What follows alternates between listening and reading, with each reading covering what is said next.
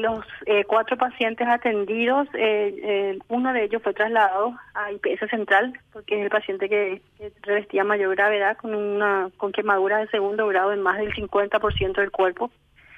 Tiene 26 años, estaba lúcido, estable, pero bastante delicado por el gran porcentaje de quemaduras en, en el cuerpo. Los demás pacientes, eh, dos de ellos eh, ya están de alta en este momento, fueron tratados y están de alta con tratamiento ambulatorio. Uno de los pacientes eh, quedó internado en el Hospital Regional de Coronel Oviedo con un diagnóstico de intoxicación por inhalación de humo. en realidad está estable también y están, está compensado el paciente. El otro paciente ya fue trasladado. ¿Hay un paciente entonces trasladado al IPS Central, doctora? Sí, un paciente de 26 años de nombre Silvio Montiel, que es trabajador de, la fábrica.